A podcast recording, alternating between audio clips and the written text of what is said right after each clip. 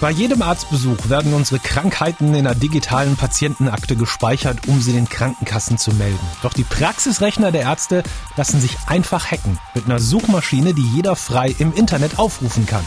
Björn Siebke hat das Thema recherchiert und herausgefunden, wie leicht es ist, uns alle mit diesen Daten zu erpressen. Ich bin Raimund und heute ist Montag, der 10. Februar 20.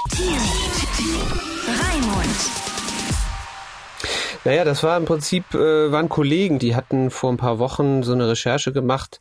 Da hatten die festgestellt, dass in der Arztpraxis in Celle in Niedersachsen viele 10.000 Datensätze von Patienten offen im Netz stehen. Äh, also man musste nicht mal ein Passwort eingeben. Die CT hat mal wieder etwas aufgedeckt. Mhm. Erzähl uns mal über den neuesten Fall. Diesmal geht es um einen Datenleck in einer Arztpraxis. Wir haben einen Hinweis bekommen, dass im Internet sehr viele Daten von einer Arztpraxis zu finden sind, Patientendaten mit allem drum und dran. Und ähm, das hat mich echt neugierig gemacht, denn ich sag mal, wir sind ja alle irgendwie auch Patienten, vielleicht manche mit harmlosen Sachen, aber andere haben vielleicht auch Sachen, wo sie nicht so gerne wollen, mhm. dass alle das wissen. Und ähm, das finde ich echt ein spannendes Thema. Ich glaube, das bewegt viele Leute. Wieso muss der Arzt äh, meine Patientendaten überhaupt irgendwie ins Internet schicken? Was ist da der Hintergrund? Seit einem halben Jahr gibt es diese sogenannte Telematik-Infrastruktur. Klingt jetzt erstmal kompliziert, heißt aber letztlich, dass die Krankenkassen und vor allen Dingen auch der Bundesgesundheitsminister sparen wollen, dass die Ärzte sich mehr austauschen. Da kann man ja auch erstmal nicht viel gegen haben. Es führt aber halt dazu, dass in vielen Praxen zum aller, allerersten Mal die Rechner, die ähm, bisher so total offline waren, jetzt plötzlich mit dem Internet verbunden werden.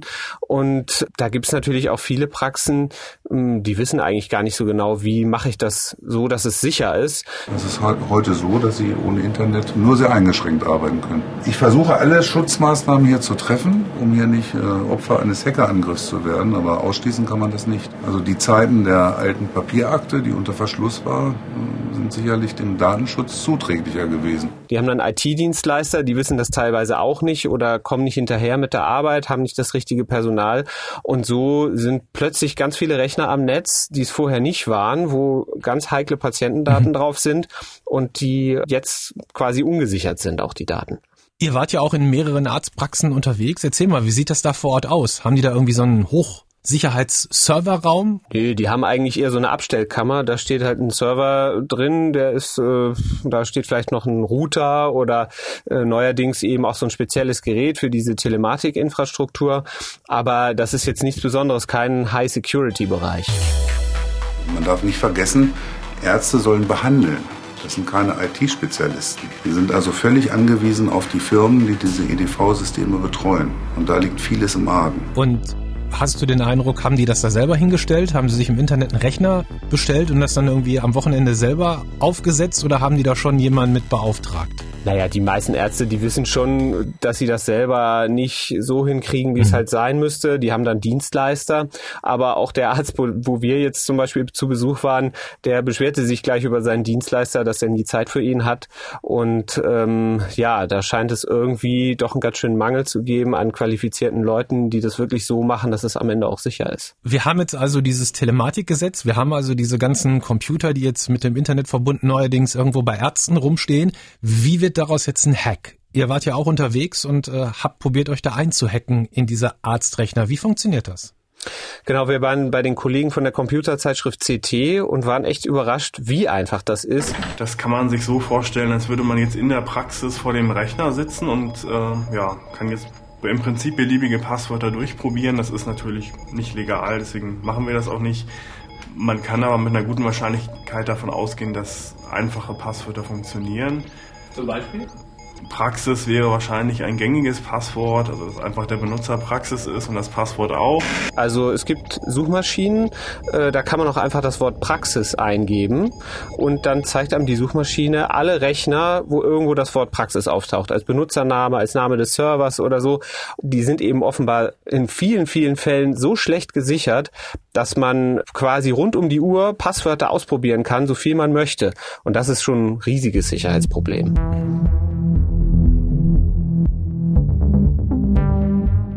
Wenn man sich da jetzt reingehackt hat, was sieht man da? Also welche Daten von Patienten sieht man da? Sieht man da auch, wenn ich irgendwie, keine Ahnung, irgendwelche psychischen Probleme habe, wenn ich gerade einen Schwangerschaftsabbruch hinter mir habe, kann ich das da alles sehen? Das würde man da sehen, also psychische äh, Probleme oder dauerhafte Leiden, die man vielleicht nicht so gerne möchte, das ist alle wissen, auch zum Beispiel Arbeitgeber die vielleicht dann auch sagen, oh, wenn hier jemand, äh, was weiß ich, eine kaputte Hüfte hat, dann setzen wir den vielleicht für andere Sachen ein.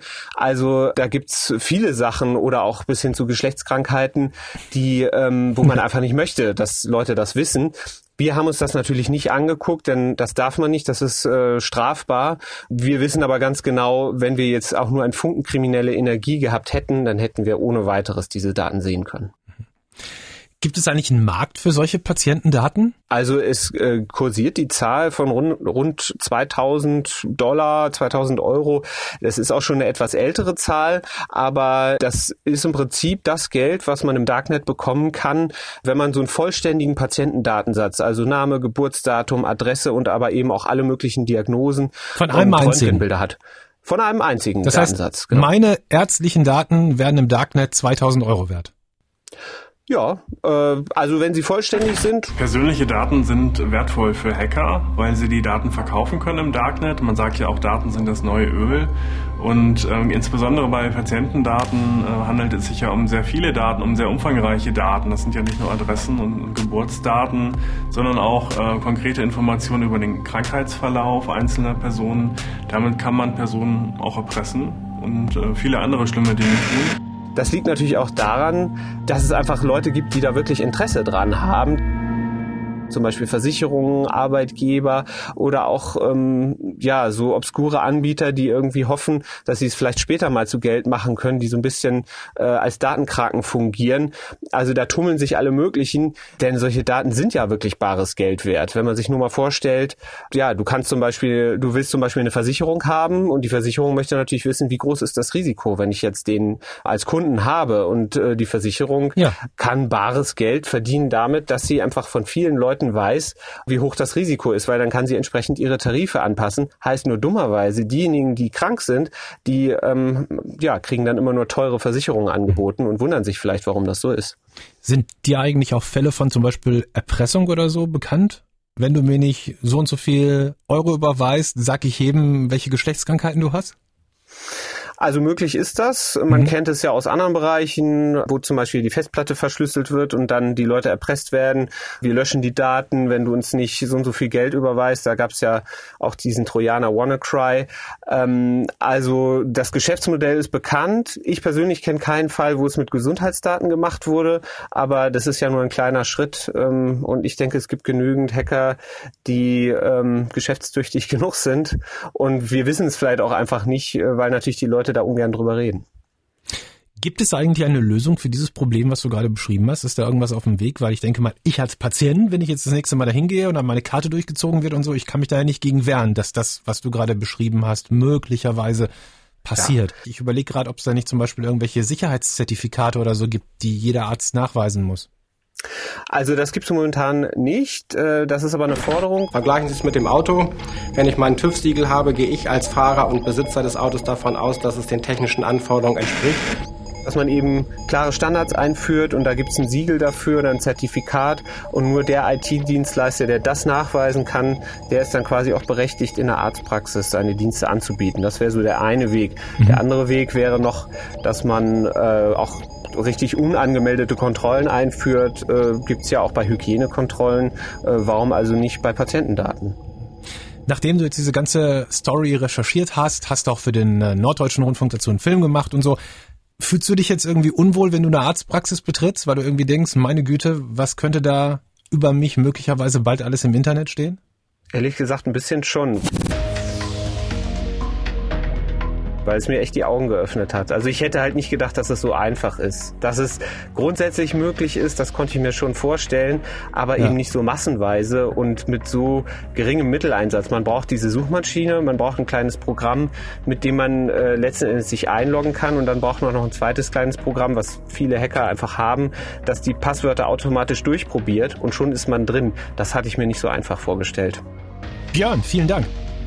Ja, gerne.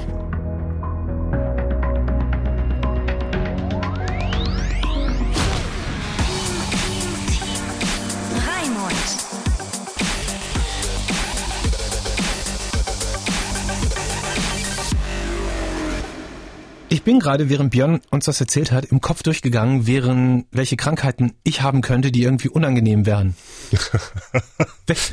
Redest du jetzt von den Geschlechtskrankheiten? Ja, da bin ich mir ziemlich sicher, dass ich da gerade keine habe. Ah ja. Aber irgendwie so, keine Ahnung, weiß nicht. Mhm. Hast du schon mal irgendwas Unangenehmes gehabt beim Arzt, wo, was jetzt irgendwie blöd wäre, wenn ich das zum Beispiel wüsste? Ja, eine Geschlechtskrankheit. Nico ist heute mit im Team. Hi. Er hat diese Folge recherchiert. Ich frage mich, warum gibt's nicht einfach so ein einheitliches Computersystem für ganz Deutschland? Ich meine, das sind hochsensible Daten, da muss es doch irgendwie einen Standard geben, wie das Mhm. auszusehen hat. Ja, eigentlich schon, ne? Ich meine, ich meine Steuersystem und so weiter. Es Ja. gibt ja so verschiedene öffentliche Geschichten, die einfach sicher sein müssen. Und ähm, ja, warum gibt's das nicht? Eine weitere Sache ist heute noch passiert. Annegret Kramp-Karrenbauer hat gesagt, sie will nicht mehr Kanzlerin werden und auch nicht weiter Chefin der CDU sein. Aus all diesen Gründen und mit der Intention, die CDU zu stärken, habe ich deshalb heute dem Präsidium und dem Bundesvorstand nach reiflicher Überlegung meine folgende Entscheidung mitgeteilt. Ich werde mich nicht um eine Kanzlerkandidatur bewerben. Alles irgendwie ausgelöst durch diese Ministerpräsidentenwahl in Thüringen. Ich bin super gespannt, was die noch alles auslösen wird. Ich meine, heute ist erst Montag Ja. und es gab schon den ersten Rücktritt. Der Grund ist aber, ich weiß nicht, irgendwie, es sind ja nicht mehr so viele zufrieden mit ihr in der Partei. Sie kriegt da auch irgendwie keine Linie rein. Ich glaube, das ist der eigentliche Grund. Ja, das hat sich so ein bisschen aufgestaut, ne? Also das wird nicht der einzige Grund gewesen sein. Mhm. Und was ne? mir aufgefallen ist, die Parteien in der Regierung beschäftigen sich im Moment total viel mit sich selber. Hast du auch dieses Gefühl? Ja, so generell schon länger irgendwie, ne? Manchmal hat man so das Gefühl, die streiten sich mehr, als dass sie sich um Themen kümmern. Das ist so ein bisschen so, wenn ständig der Hauptdarsteller wechselt in der Serie, dann wird die Serie auch kein Erfolg. Ja, das stimmt irgendwie auch, Oder? ja. Aber auch wenn wir uns mal an dieses ganze, ähm, an dieses ganze GroKo-Hickhack erinnern irgendwie, ne? Was haben die schon, seitdem die zusammen regieren, CDU und SPD, was war da schon los in Sachen Personal und Mhm. so weiter, ne? Also das ist, das ist schon krass. Hast du eine Ahnung, woran das liegt, dass die Politiker sich so viel mit sich selber beschäftigen? Hm. Zumindest gefühlt? Also gefühlt ist es irgendwie so, Politiker und Politikerinnen sind einfach ähm, 24 Stunden irgendwie sichtbar durch Internet, durch soziale Medien und so weiter. Ich glaube einfach, dass ganz viel, was früher auch nochmal eben so unter den Teppich gekehrt werden konnte, ich glaube, ich, ich, ich glaube, vieles stehen die auch heutzutage einfach nicht mehr so gut durch, wie die das noch vor 10, 20 Jahren getan hätten. Was ist denn eure Meinung? Meinung des Tages gibt's ja in jeder Folge, 30 Sekunden von euch, unkommentiert von uns. Woran liegt es, dass die Politik sich krass viel mit sich selber beschäftigt? Also ich muss sagen, ähm, es ist halt so, dass die alle sehr auf sich fokussiert sind. Das ist schon richtig. Und ich glaube, das ist halt auch immer so eine Art Macht, ähm, die sie damit demonstrieren wollen, beziehungsweise auch Aufmerksamkeit, die sie damit bekommen möchten. Aber das ist auch so das Einzige, was ich mir darunter vorstellen kann, was da so der Grund dahinter ist. Ehrlich gesagt denke ich, dass vielleicht wir eher was dagegen machen sollten und vielleicht auch mehr auf die Straße gehen müssten, damit die endlich schnallen, dass gewaltig was schief läuft. Vielleicht kann es aber auch so sein, dass die Leute privat tatsächlich ziemlich große Probleme haben und deshalb zurücktreten. Dankeschön für eure Meinungen und Dankeschön euch fürs Zuhören. Wir würden uns wahnsinnig über ein Abo freuen. Kostet ja nichts und kann man auch ganz einfach wieder deabonnieren. Dankeschön und bis zur nächsten Folge.